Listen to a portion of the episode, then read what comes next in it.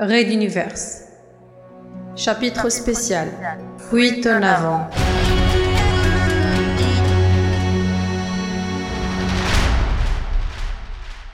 Épisode 9. Edmund laissa sa place devant le clavier et le moniteur. Je vais vous demander le silence si possible, et une clé à mémoire amovible. Le ton restait très grave. Kaurentin savait que tout serveur militaire mal reconditionné pouvait receler un tas d'informations sensibles, essentielles en ces temps de poursuite des bourreaux de la royauté. Il savait aussi que tout désossement un peu violent déclenchait une balise de sécurité. Installé devant l'écran, il parcourut à toute vitesse des centaines de pages.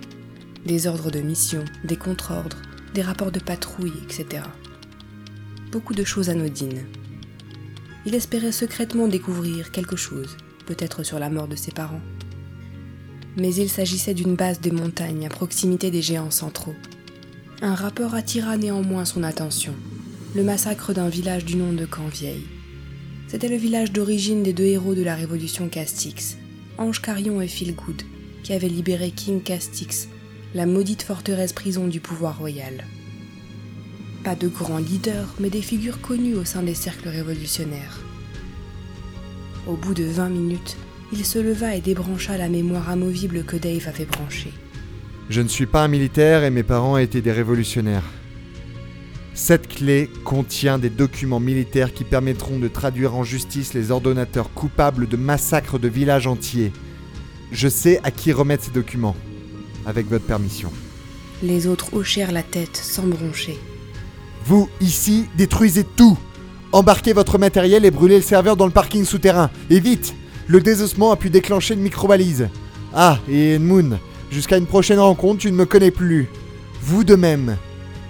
Et merci. dit-il en regardant Edmund et Dave, un léger frémissement dans la voix. Puis, à la surprise générale, il ouvrit la fenêtre et sauta. Nous étions au premier étage. Les geeks savaient faire le ménage. Et oui.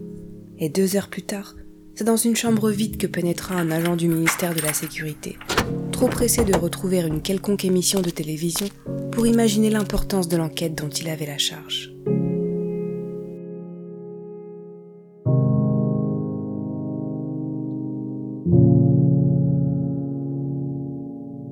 À suivre. Retrouvez les musiques originales, les chapitres complets et les livres numériques de la saga sur raiduniverse.fr.